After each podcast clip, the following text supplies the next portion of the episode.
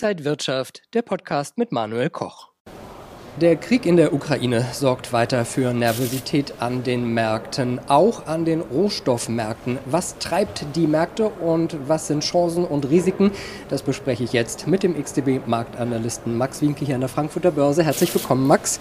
Ja, was treibt die Preise da vor allen Dingen auch in die Höhe?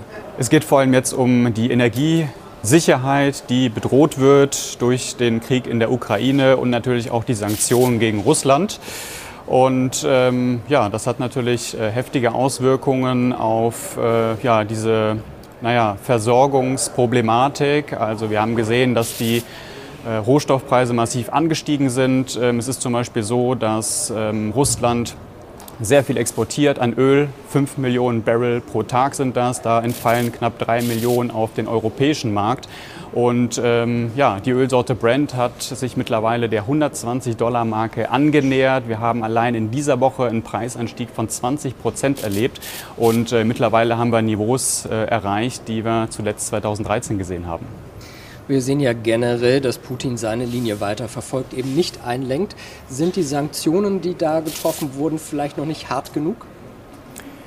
Es gibt wirklich starke Bemühungen, äh, das russische Finanzsystem und auch die russische Wirtschaft zu isolieren, unter Druck zu setzen.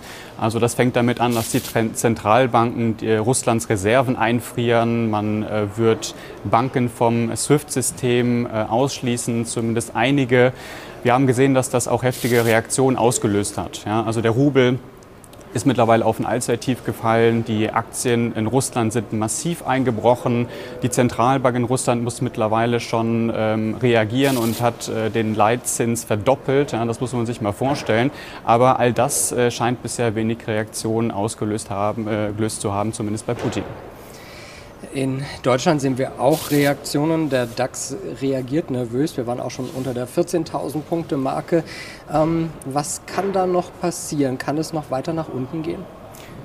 Also wir haben in dieser Woche deutlich tiefer eröffnet. Äh, das ist eben auch auf diese Ankündigung der Sanktionen zurückzuführen, dass man hier härter durchgreift. Also man könnte mittel- bis äh, oder auch kurzfristig sagen, kurz- bis mittelfristig sagen, dass wir da im freien Fall sind. Ähm, an diesem freien Fall hat sich gestern so ein bisschen was getan. Es gab so ein leichtes Abbremsen, aber das überzeugt eben noch nicht. Es gab ein leichtes Plus, aber äh, das Chartbild ist super fragil. Und ähm, was äh, meiner Meinung nach jetzt passieren müsste, ist, dass wir mal einen Anstieg sehen über das letzte wichtige lokale Hoch. Ähm, Würde mich da zum Beispiel im Tageschart orientieren. Da haben wir eine Marke von 14.000. 650 Punkten ungefähr. Und erst dann würde ich erwarten, dass wir zumindest mal eine stärkere Gegenbewegung bekommen. Was heißt das jetzt alles für Anleger? Finger weg vom Aktienmarkt, verkaufen, kaufen, einfach drin bleiben. Wie sollte man die Strategie da wählen? Also ich wäre auf jeden Fall jetzt erstmal sehr, sehr achtsam. Ähm, wir haben gesehen, dass die Märkte natürlich extrem sensibel reagiert haben auf Schlagzeilen rund um die geopolitischen Spannungen. Ähm, ich denke, dass das auch so bleiben wird, aber es wird hoffentlich auch irgendwann mal wieder dann eine Zeit kommen, hoffentlich in naher Zukunft, wo es auch wieder positive Meldungen gibt. Und äh, da erwarte ich dann auch ähnlich dynamische Bewegungen auf der Oberseite. Ähm, wie gesagt, ja, technisch gesehen habe ich eben schon eine wichtige Marke genannt. Da kann man sich ein bisschen orientieren, aber solange man da eben keine Zurückeroberung sieht, ist eben äh, die Gefahr groß, dass wir das Korrekturtief noch nicht gesehen haben.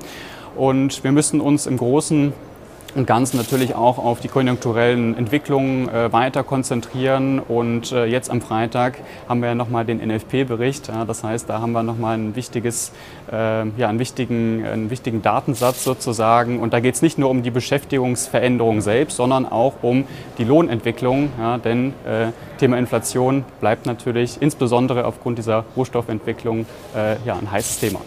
Ja, also Ukraine-Krise, Inflation, Zinserhöhungen, die Themen bleiben uns wahrscheinlich noch eine ganze Weile erhalten. Dankeschön an Max Winke, Marktanalyst bei XTB und danke Ihnen und euch, liebe Zuschauer, fürs Interesse. Bleiben Sie gesund und munter. Alles Gute. Und wenn euch diese Sendung gefallen hat, dann abonniert gerne den Podcast von Inside Wirtschaft und gebt uns ein Like.